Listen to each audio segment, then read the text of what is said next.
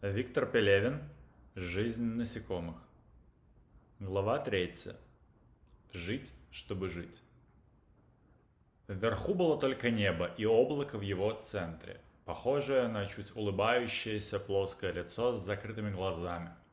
А внизу долгое время не было ничего, кроме тумана. И когда он, наконец, рассеялся, Марина так устала, что еле держалась в воздухе. С высоты было заметно не так уж много следов цивилизации. Несколько бетонных молов, дощатые навесы над пляжем, корпуса пансионата и домики на далеких склонах. Еще была видна глядящая ввысь чаша антенны на вершине холма и стоящий рядом вагончик из тех, что называют наваристым словом «бытовка». Вагончик и антенна были ближе всего к небу, с которого медленно спускалась Марина и она разглядела, что антенна ржавая и старая, дверь вагончика крест-накрест заколочена досками, а стекла в его окне выбиты.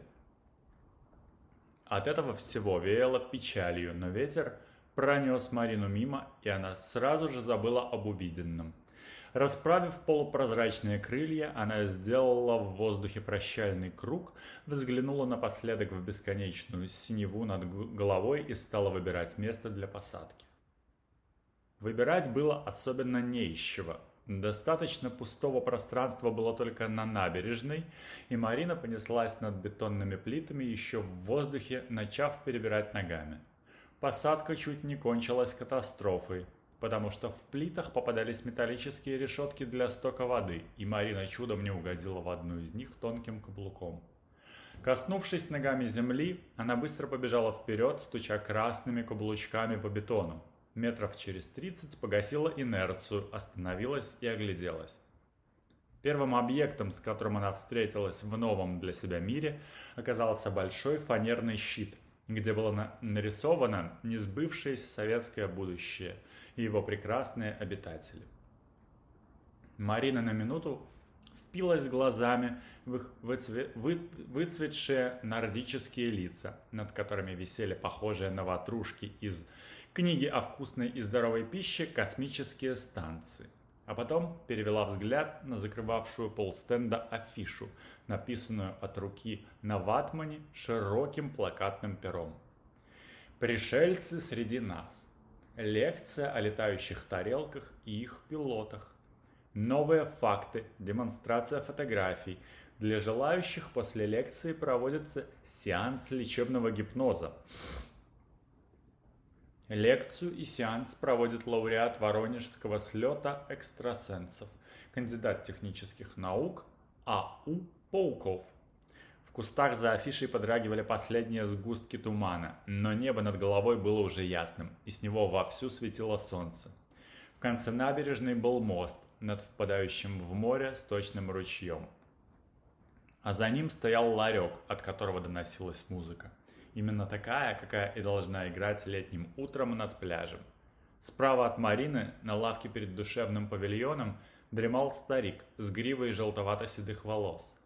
В нескольких метрах слева, возле похожих на маленькую белую виселицу весов, ждала клиентов женщина в медицинском халате. Марина услыхала шуршание крыльев, подняла голову и увидела еще двух снижающихся муравьиных самок, повторяющих маневры, которые несколько минут назад проделала она. С их плеч свисали точно такие же сумки, как у Марины, и одеты они были также в джинсовые юбки, кооперативные блузки и красные туфельки на острых каблуках. Та, что летела впереди и ниже, пронеслась над ограждением набережной и, набирая высоту, помчалась над морем. Вторая пошла была на посадку, потом, видно, передумала и быстро замахала крыльями, пытаясь подняться – но было уже поздно, и она на всей скорости врезалась в витрину палатки.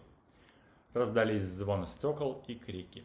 Марина сразу же отвела глаза, успев только заметить. К месту происшествия кинулись несколько прохожих. Рядом по набережной, задрав крылья и балансируя сумкой, пробежала еще одна только что приземлившаяся перепончатокрылая самка. Марина поправила на плече сумочку, развернулась и неспешно пошла вдоль длинного ряда скамеек.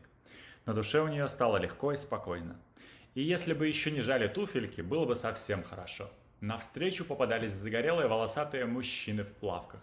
Они оценивающе обводили стройную Маринину фигуру глазами, и от каждого такого взгляда делалось тепло и начинала сладко сосать под ложечкой. Марина дошла до моста над ручьем, полюбовалась белой полосой пены на границе моря и суши, послушала шорох перекатывающейся по волнам гальки, под волнами гальки и повернула назад.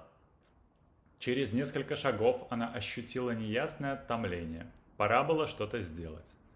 Марина никак не могла взять в толк, что именно, пока не обратила внимания на тихий шелест за спиной. Тогда она сразу поняла, или скорее вспомнила. Крылья, которые до сих пор волочились за ней, по пыли, были не нужны. Она подошла к краю тротуара, огляделась по сторонам и нырнула в кусты. Там она присела, сунула руку за плечо, поймала ладонью основание крыла и изо всех сил дернула. Ничего не произошло, крыло держалось слишком прочно. Марина дернула второе, и тоже безрезультатно. Тогда она наморщила лоб и задумалась. А, ну да, пробормотала она и открыла сумочку. Первым, что попалось ей под руку, был небольшой напильник. Пилить крылья было не больно, но все же неприятно, особенно раздражал скребущий звук, от которого в лопатках возникало подобие зубной боли. Наконец, крылья упали в траву, и от них остались только выступы возле лопаток и две дыры в кофточке.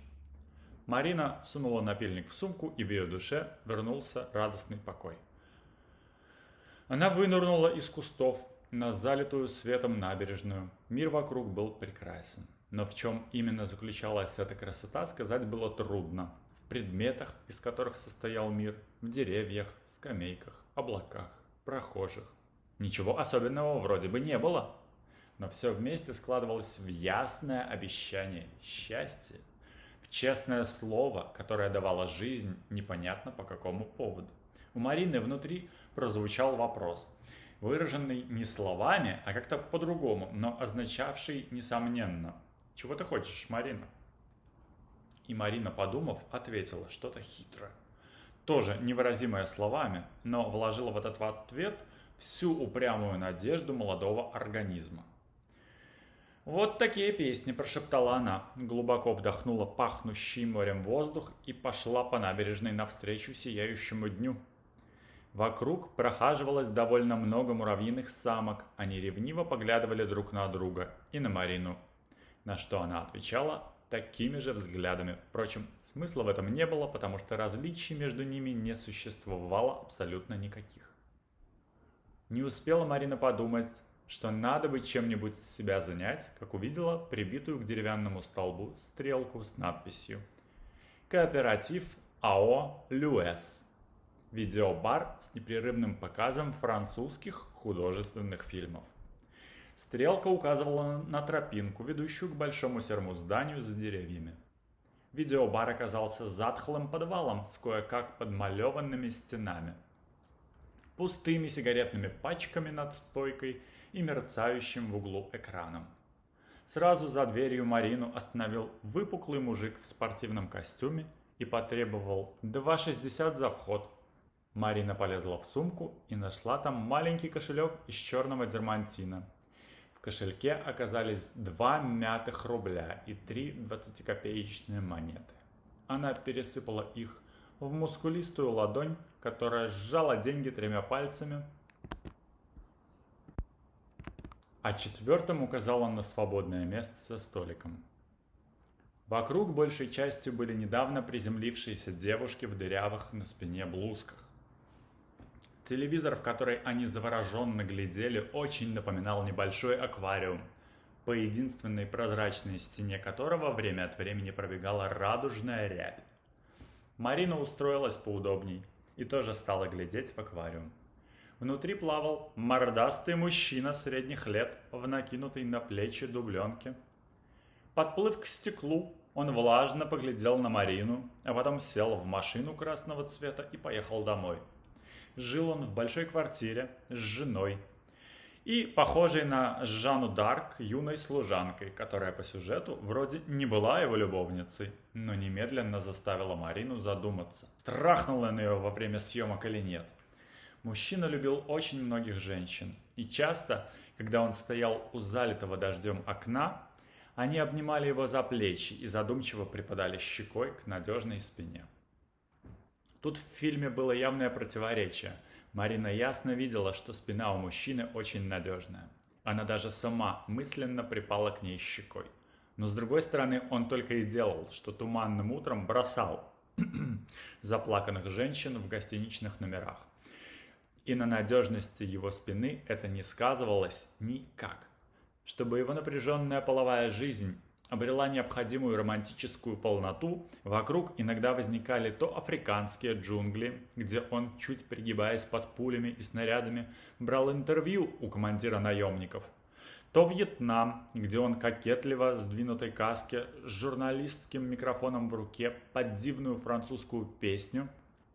Тут Марине на глаза навернулись прозрачные слезы. Брел среди призывно раскинувшихся трупов молоденьких американцев – которым мордастый мужчина, несмотря на возраст, совсем не уступал в отваге и мужской силе. Словом, фильм был очень тонкий и многоплановый, но Марину интересовало только развитие сюжета. И она с облегчением вздохнула, когда герой снова оказался в старом добром Париже, в гостиничном номере, за окном которого было туманное утро, и к его широкой и надежной спине припала окончательная щека. Под конец Марина так ушла в свои мечты, что толком не заметила, как погас волшебный аквариум, и она оказалась на улице. В себя она пришла от ударившего в глаза солнца, поспешила в тень и пошла по Кипарисовой аллее, примеряя к своей жизни самые понравившиеся кусочки фильма. Вот она лежит в кровати, на ней желтый шелковый халат, а на тумбочке рядом стоит корзина цветов – Звонит телефон, Марина снимает трубку и слышит голос мордастого мужчины. «Это я. Мы расстались пять минут назад, но вы позволили звонить вам в любое время». «Я уже сплю», — грудным голосом отвечает Марина. «В это время в Париже сотни развлечений», — говорит мужчина. «Хорошо», — отвечает Марина, — «но пусть это будет что-то оригинальное. Или так». Марина в узких темных очках запирает автомобиль, и остановившийся рядом мордастый мужчина делает тонкое замечание об архитектуре.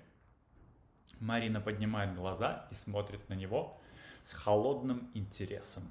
«Мы знакомы?» «Нет», — отвечает мужчина, «но могли бы быть знакомы, если бы жили в одном номере». Вдруг Марина позабыла про фильм и остановилась. «Куда это я иду?» – растерянно подумала она и поглядела по сторонам. Впереди была одинокая белая пятиэтажка – с обвитыми плющом балконами. Перед пятиэтажкой иссеченный шинами пыльный пустырь, на краю которого позванивала декоративная белая мазанка придорожного сортира. Еще была видна пустая автобусная остановка и несколько глухих каменных заборов. Марина совершенно четко ощутила, что впереди, вперед, ей идти не надо. Оглянулась и поняла, что возвращаться назад тоже незачем. Надо что-то сделать. – подумала она. Что-то очень похожее на ампутацию крыльев, но другое. Вроде бы она это только что помнила и даже шла по аллее с туманным пониманием того, куда и для чего она направляется. Но сейчас все вылетело из головы. Марина ощутила то же томление, что и на набережной. «Если бы мы жили в одном номере», – пробормотала она, – «в одном но». «О, Господи, она хлопнула себя по лбу. Надо было начинать рыть нору. Подходящее место нашлось рядом с главным корпусом пансионата.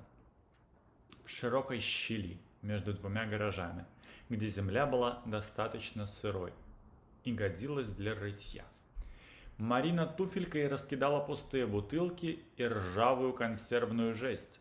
Открыла сумочку, вынула новенький красный совок и, присев на корточки, глубоко погрузила его в сухой крымский суглинок.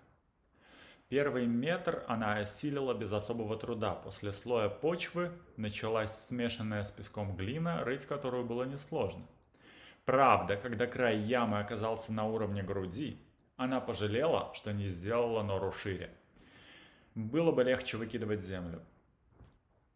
Но вскоре она придумала, как облегчить себе работу. Сначала она как следует разрыхляла грунт под ногами, а потом, когда его набралось много, горстями выкидывала за край ямы. Иногда, иногда встречались обломки кирпичей, камни, осколки старых бутылок и гнилые корни давно срубленных деревьев. Это осложняло работу, но не сильно. Марина была настолько поглощена своим занятием, что не знала, сколько прошло времени. Выкидывая из ямы очередной мокрый булыжник, она заметила, что небо уже потемнело и очень удивилась.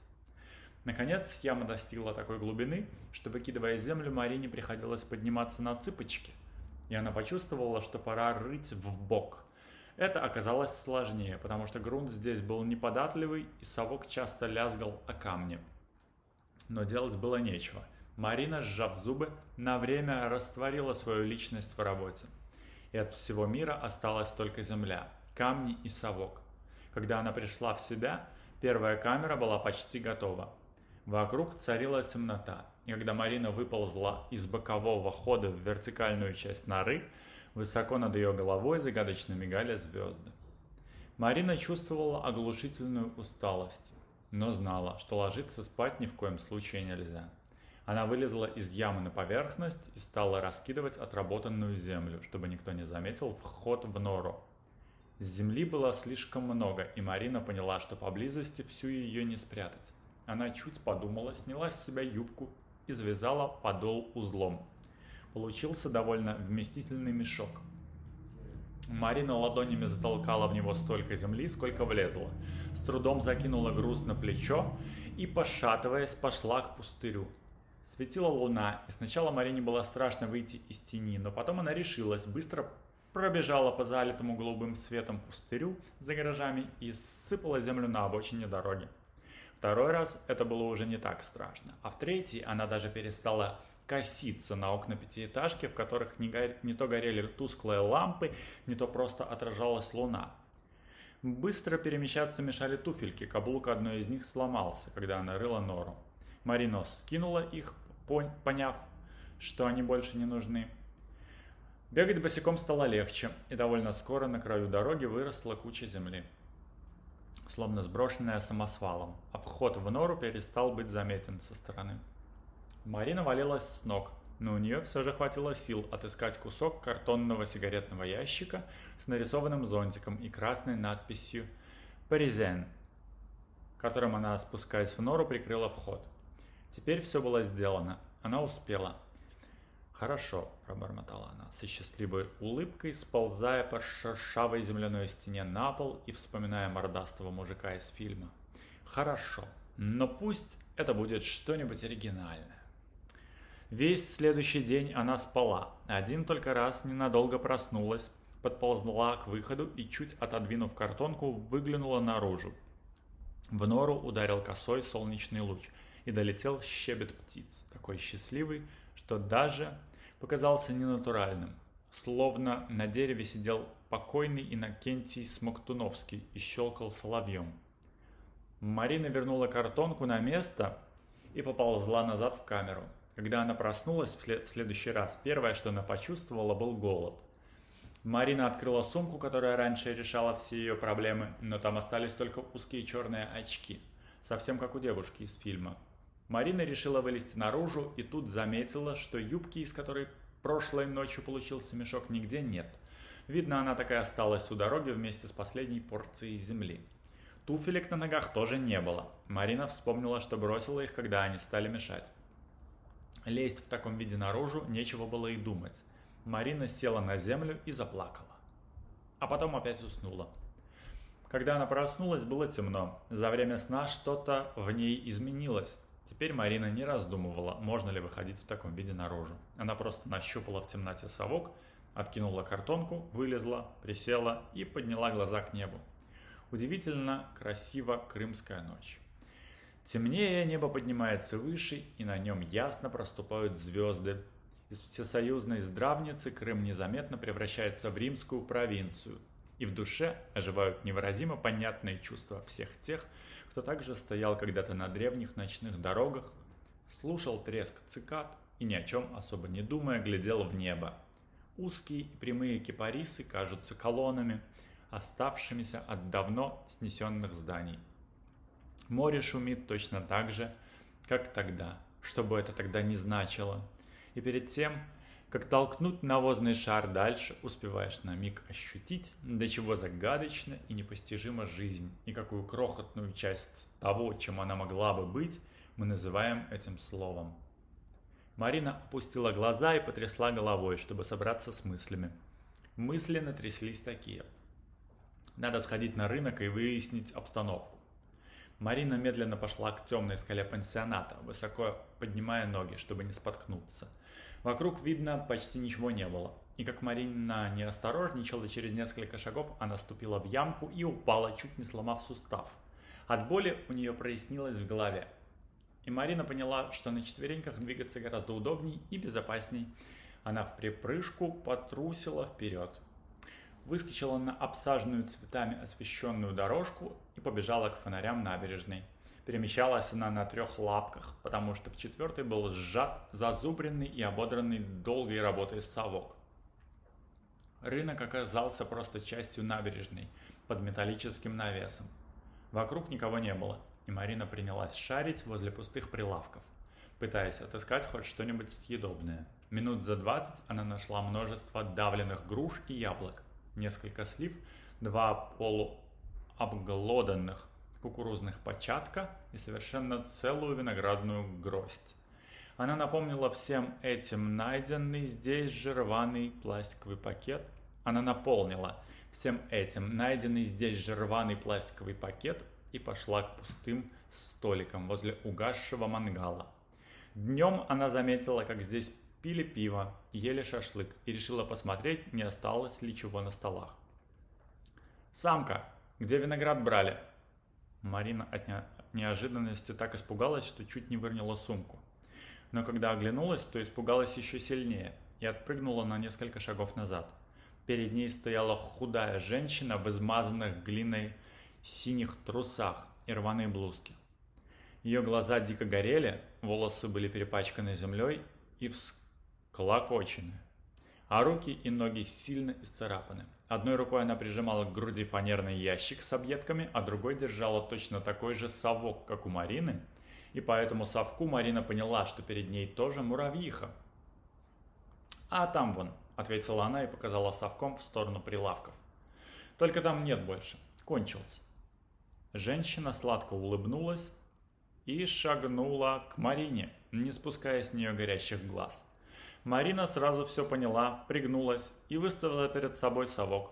Тогда женщина бросила ящик в траву, зашипела и прыгнула на Марину, целясь ей головой в живот. Марина успела заслониться от удара пакетом и смазала в женщину совком по лицу, а потом еще пнула ногой. Самка в синих трусах завизжала и отскочила. «Катись отсюда, гадина!» — крикнула Марина. «Сама гадина!» — пятясь и дрожа прошипела женщина. Поналетели тут к нам, суки позорные. Марина шагнула к ней, размахнулась совком, и женщина быстро-быстро убежала в темноту. Марина склонилась над ее ящиком, выбрала несколько мягких мокрых помидоров получше и положила в свой пакет.